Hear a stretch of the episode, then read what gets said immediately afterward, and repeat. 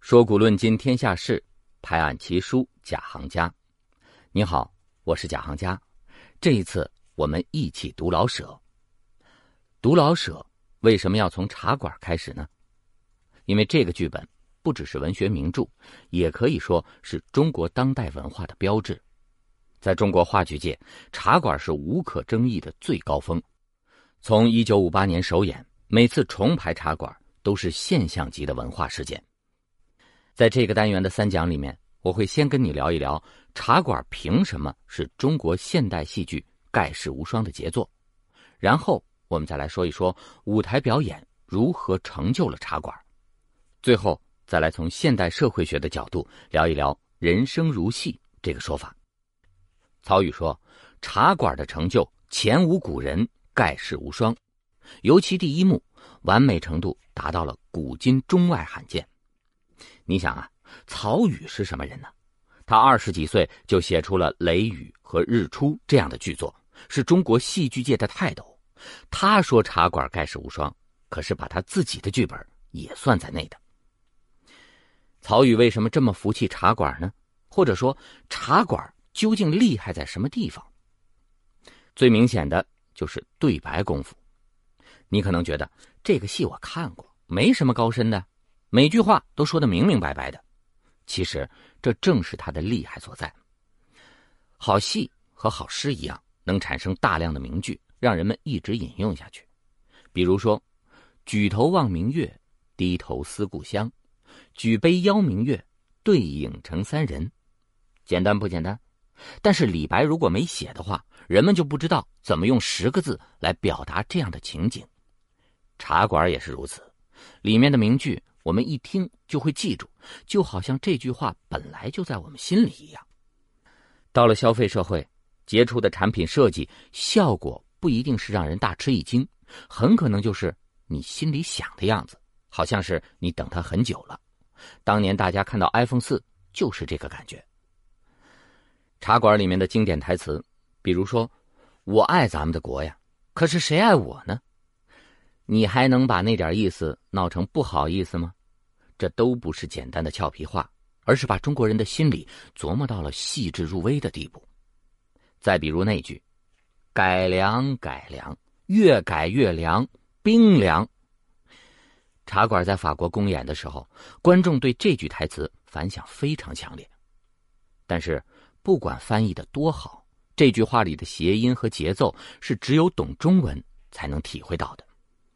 而这就是为什么每种语言都要有自己的大师，甚至直到这个大师出现，这种语言才算是成熟了。老舍写出来的话看起来平常，但是和诗句一样。从此以后，这个意思别人没法表达的更好了，唯一的选择就是继续引用它。《茶馆》这部戏深层次的厉害，咱们一边刷剧一边来说。《茶馆》的三幕戏只有一个场景。那就是老北京一家叫裕泰的大茶馆。第一幕的时代背景是一八九八年的戊戌变法刚失败，一个初秋的上午。为什么曹禺说这一幕高明呢？写这个时代的北京，没人能超过老舍。从氛围上来说，他有最浓郁的市井生活和风土人情，里面的每个细节都是有神韵的文化符号，经得起一格一格的按暂停键。要是从技术上来说，所有情节、每句对白都高度浓缩，但又一点紧迫的感觉都没有。不说不知道，整部戏的人物超过了七十个，刚开场就连续有二十几个人物登台，各自都有不同的经历、身份和性格。而老舍呢，一两句话就能把每个人物立住，像高手下棋，对每条线、每个位置的调度都设计妥当了。让我们觉得这个人物走进茶馆之前有着丰富的过去，而走出茶馆以后会继续生活下去。咱们先来看主要人物，茶馆掌柜王利发。别看年轻，但是精明强干，老于世故。虽然有点自私，但是他心地善良。他的人生只有一个主题，就是想尽办法把这家茶馆经营下去，维持一家生计。我们最熟悉的。贯穿三幕明暗线的人物有：茶馆的房东，阔少出身的秦仲义，他是一个抱负很大的民族资本家；八旗子弟常四爷，为人耿直，爱打抱不平，敢做敢当；反派或者说丑角里，像心狠意毒的人贩子刘麻子，性格阴暗乖戾的大太监庞总管。咱们就来看看老舍是怎么用一两句话来刻画他们的。秦仲义一登场。第一句话是：“来看看你这个年轻小伙子会做生意不会？”这是老年人居高临下的口气。但这个时候，秦仲义其实才二十多岁。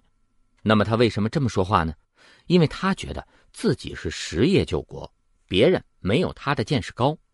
这句最不像年轻人说的话，却最符合他自信、故作成熟的心态。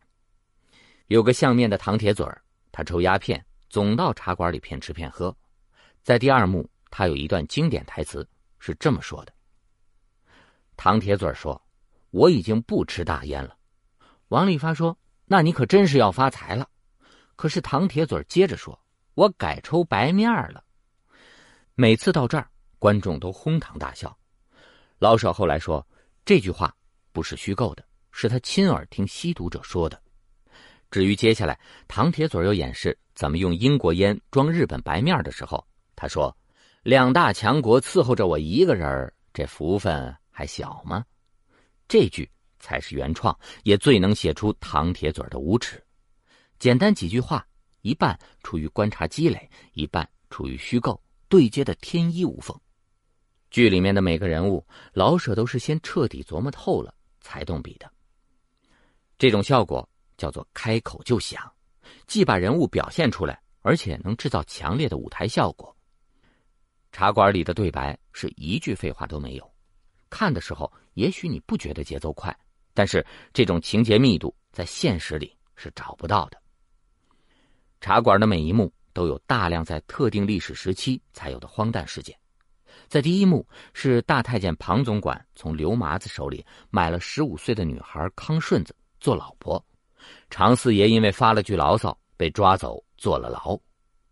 第二幕是在第一幕之后大约二十年，是一九一六年袁世凯死后到一九一九年五四运动之间。王利发脑筋活络，会改良，把茶馆的后一半改成了出租公寓。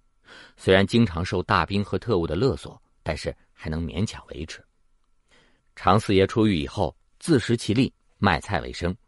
当年在这里被卖的康顺子，在庞太监死后，带着也是被买来的儿子康大力找回这里，被王利发的妻子收留了下来。这一幕的荒诞事实，刘麻子继续贩卖人口的勾当，这一次是两个逃兵要合买一个老婆。第三幕是北平临解放前夕，这时候距离第一幕已经过去了五十年，王利发是七八十岁的老人了，茶馆也破旧不堪。世道动荡，群魔乱舞。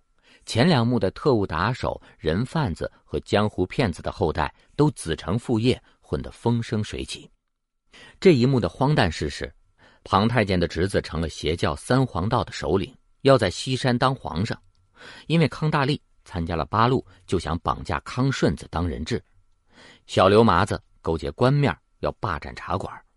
王利发送走了康顺子和家里人，和同样走投无路的秦二爷、常四爷撒了纸钱祭奠自己，然后上吊自尽了。这些情节我们都有印象，我简单一说，你就想起那些经典场景了吧？茶馆和一般戏剧不一样，人物命运都非常完整，但是整部戏没有中心线索，没有我们习惯的那种强烈冲突，甚至也没有明显的情节高潮。而这就是茶馆的创造力所在了。茶馆刚写成，就有人觉得怪，建议把康大力参加革命作为主要线索。老舍回答的很有意思：“我写的是垂杨柳，您硬要在里头找黄花鱼，就是说这是苦心经营的，你不明白。”老舍在茶馆里要表现的是广阔的时间和空间，是五十年里北京各个阶层的生活全景。这种跨度，一个故事根本不能展现。茶馆的叙事不是像传统西方戏剧那样聚焦在一个固定的点上，而是像国画山水，是散点透视，视角在做平移运动。王利发是男一号，但严格的说不是男主角。那这部剧的主角是谁呢？其实是这家茶馆，而这个大茶馆是一个小社会，所以这部戏的真正主角是中国社会。用两个小时从容的讲中国五十年的社会变迁，呈现许多人的一生，你说茶馆是不是盖世无双？因为老舍的视角是复杂的社会。而不是具体的个人，茶馆就不能说是严格意义上的悲剧或是喜剧了。他从头到尾既能让观众笑，又感到心里沉甸甸的。他的人物相当写实，但着意表现的不仅仅是情感，更是每个人的生活态度。茶馆在德国上演的时候，被国际文学界认为是一部当代性、世界级的史诗戏剧，是伟大的创新之作。我们中国人感觉不到。可能是因为他用的都是旧文化元素，而最好的创新也和最精彩的诗一样，一出来就像是早就有了一样成熟，但是再也没法被替代了。好，总结一下，这一讲我们聊了茶馆为什么伟大，它的语言自然又准确，却又像天才诗歌一样无可替代，他把传统文化。运用到了极致，却又是世界级的成功创新。在这里留一个讨论话题：你印象最深的茶馆的台词是哪句？为什么？希望在留言区看到你的精彩分享。下一讲我要为你说一说茶馆的舞台表演。